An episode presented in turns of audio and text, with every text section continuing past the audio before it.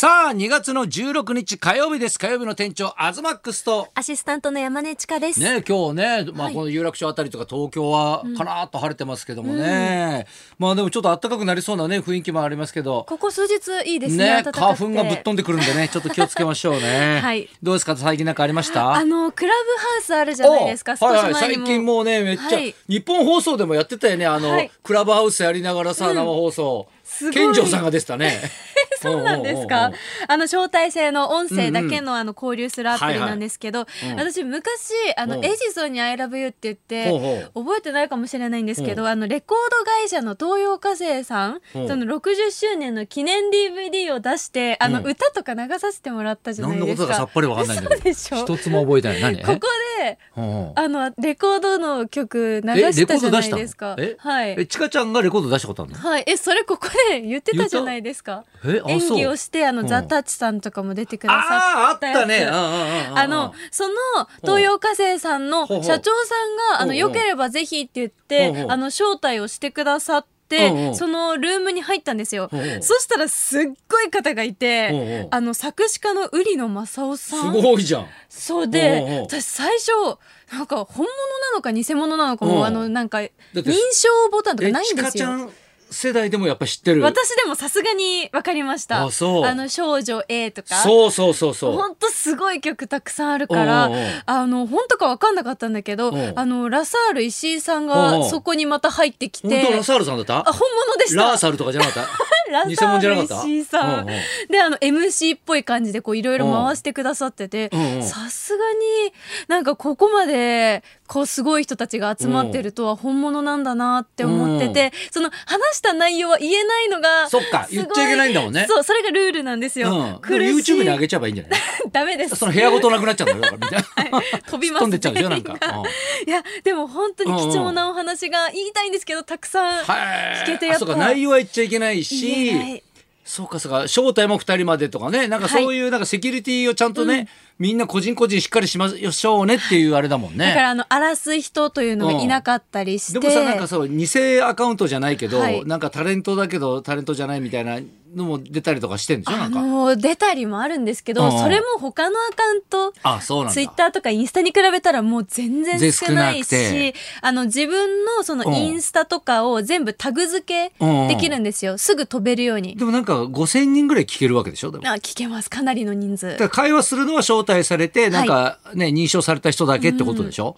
でも結構やっぱそれもやっぱ盛り上がってんだよ、盛り上がります。てか、うん。こうやって全然関わりがないけど、うんうん全く別ジャンルのすごい人とかとうん。話せたりとかすでるのは、交流できて、はい。あなるほどね。あーすごいえなって思って。うるのさんと何話したの？いや言えないです。あ教えてくんないか。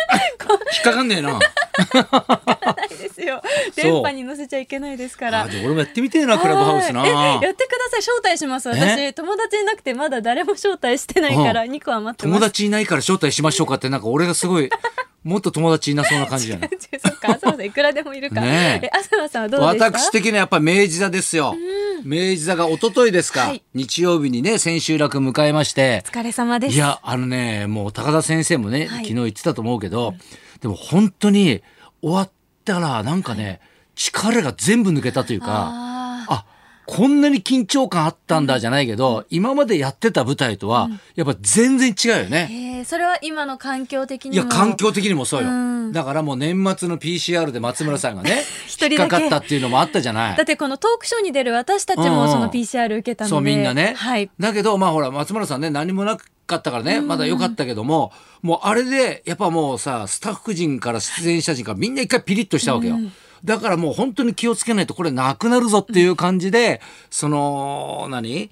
コロナ対策をしっかりやって、はい。でやっと幕を開けてやったーってなった時に3日目ぐらいに一人発熱して、それでまた一回休園したんだよね。はい、でも4回くらい受けたけどその後だからはい。4回か、ね PCR 受けて、はい。全部陰性で、ねインフルでもないということが分かって、よしやろうって再開したわけじゃないですか、はい。だからやっぱその緊張感があるからみんなもう本当に自分の楽屋からもほとんど出てこないし、ねねみんなでご飯行くやつはいないし、ね、それが楽しみでもあるのにそうそうそうそう。ね。ねだから、はい。もうだからその仲良くなってないんだよね なんか。なるほど。だから本当にそのね、お互い仲良くしたいんだけども、その舞台袖でもなるべく喋らないとか、はい。すごく気を使いながら、この1ヶ月以上、だから年末からだから、だから稽古はね、年明けからだけどもう本当にね、まるまる2ヶ月ぐらい、人に迷惑をかけちゃいけないっていう中で、の、この、やっぱ芝居っていうのを、ものすごいなんか、なんかね、昨日、本当一日ぼーっとしてる感じだったね。あ気持ちがじゃあ全然うん違いますね。糸がなんか本当にね切れたような感じになりましたよ。いやだけどねちょっと千秋楽は本当感動的だったんですよ。ほうほうまあ高田先生がね、毎日嬉しそうにしてるのがね、はいまず感動的なんですよ。ねキャッキャキャッキャ言って笑ってるしね高田先生の楽屋からねすっごいね笑い声が聞こえてくるんですよ。で多分ねあの部屋の中にいると、はい。多分あんまほら誰も入ってこれないからね。うん、高田先生だけねなんかうろうろしてんだよね。いろんなところ。そうそうそうそう。でね昨日ね、高田先生も言ってたけどあのー爆笑のね太田さんが来た時にさ、はい。すごい嬉しそうにさ、はい。キャッキャキャッキャなんか聞こえるからさ そののろえ開けとさ、はい。高田先生と太田先生太田先生だって太田さんがさ二人で打ち合わせしてんだよね。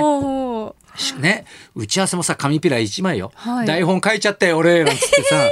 ね紙ピラ1枚にさ、はい。ね、登場からさ、もうだからでも打ち合わせっつっても、はい。もうアドリブだよね。で入り口だけなんか作って、アドリブでなんかちょっとね、話して、はい。45分ぐらいだったよ。え、たっうた、ん。それだそう。け。本番10分以上やってたけど。だいぶ伸びましたね。うんうんなんかえ楽しそうにやってんのがすごく印象的だったね。それは東さんのブログにも載ってまあしたもん載ってたでしょ、ね。はい。ねでねやっぱエンディングですよ、はい。最後の最後。志らく師匠がね落語終わってでまたね芝浜っていうね人情話をやってるねかっこいいんだよねまたね。最後の最後にだってさ人情話を持ってくるってちょっとすごくない？確かに。だってお笑いのね、はい。もう喜劇っつってやってるのに、ィで。でもやっぱりこう全部ねいろんな人がやったラインナップを見て、ね翔太さんが時そばやったしねね白山がこれやってこれやって方からいや最後芝浜がいいと思ってみたいなことでやったんだけどで終わってはい。高田先生と拓磨さんとね、はい。ねその3人でトークするんだけど、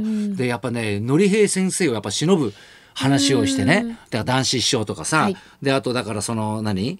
あのーその末広のはい。セットの前でまたやってる雰囲気がすごくいいのよ。そうか、全部込みでそうそうそ感うそう。動するんですね。うん、でね若かりしねはい。白くさん、ね談春さんにねだからいい思い出作らせてやるって言って、はい。のり平先生がねベロベロに酔っ払った時にちょっと連れて帰ってやれっつってね、ね四谷の家までねはい。肩が担いでこう連れて行った話とかね、そういうのがすごくなんかこうねしみじみとしてて、なんかあったかくて、はい。すごい良かったんですよね。えー素敵ですうん。ね。いや俺もね一回ねのり平先生家行ったことあるんですよ。えーいやもうだからそれはもうのり平さんが亡くなっはい。て、もう何年かしてから、はい。そのね息子ののりかずさんっていうね、今でも桃屋の CM の声やってるけどね。いやそうよ。だからのり平さんがやってたんだけど、はい。声がそっくりだからって言って、それはもう桃屋の粋な計らいで、ね、息子にやらせるって言って、のりかずさんがやってんだけど。受け継いでるんですね。そうそうそうそうそう。それで、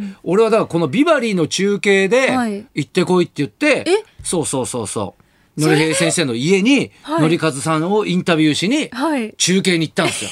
えすごい。何年前くらいいですか？やいやいやもう十何年前うわ15年とか20年とかはい。ねまあ荒れてたね もう誰もいないからそうか、ね。お付きの人もいなきゃもうのりかずさん一人だけで、はいね、もう家荒れ放題で中庭とかも すごい立派な中庭なんだけど荒れ放題 お手入でれされてなくて。そうそうそうそうそう。うん。でももうかつてのもうすごい映画をね、はい。もう本当にこうなんだろう。ねもうすごい家だったなっていうね。えーす東さんが見てもすごい家って。うん、いや俺そんな金持ちじゃないからね実際 のり平先生と比べたら八郎なんてもう ねもう全然別ですから。でもねまたね、はい。あのその感動の、はい。まあ感動のというかね、まあお芝居と、はい。ねそのね爆笑さんのねい。太田さんとかと漫才してるやつとか、いろいろねあの明治座のホームページからはい。見れるんでね、オンライン有料配信があるのね。そうなんです。えーうん。13日土曜日に披露した爆笑大問題を見たいという方は、今週19日金曜から28日日曜以いっぱいまで、うんオンライン有料配信をご用意しております。はいえー視聴料、視聴券は2200円で本日より発売となります。今日からねで、こちら詳しくは明治座ホームページをご覧ください。うんそしてお芝居、こちら大奥様だぜを見たいという方は、千秋楽公演の舞台、今週19日金曜から21日日曜まで、うんオンライン有料配信でご覧になれます。こちらも明治座ホームページチェックしてください。うん。ね本当にね皆さん明治座の皆さんも頑張りました本当にね、はい。もう本当ありがとうございましたしかないんですけど。本当ですね。うん。視聴券昨日から発売していたようです。あ昨日からすみません。発売ねはい、ぜひとも見てください。はい。というわけで参りましょうか。うん。あの高田先生の最新刊、ん。逆語辞典も絶賛発売中ということですので、そちらもよろしくお願いいたします。あそろ。そろ参りましょう。はい。輝けビバデミー賞2021シンガーソングライターのエイトさんが生登場です。東貴博と山根千佳のラジオビバリーヒルズ今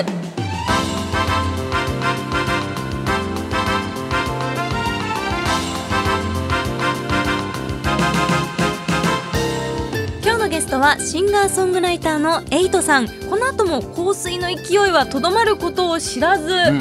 去年あの香水のミュージックビデオが YouTube で再生回数1億回を突破しました、さらにチョコレートプラネットをはじめとするさまざまな人々が香水をカバーするという社会現象を巻き起こしましたね、まさに2020年話題の人です。今日は生歌も披露していただけるそうです、はい。エイトさんこの後12時ちょっと前からの生登場です、はいそんなこんなで今日も1時まで生放送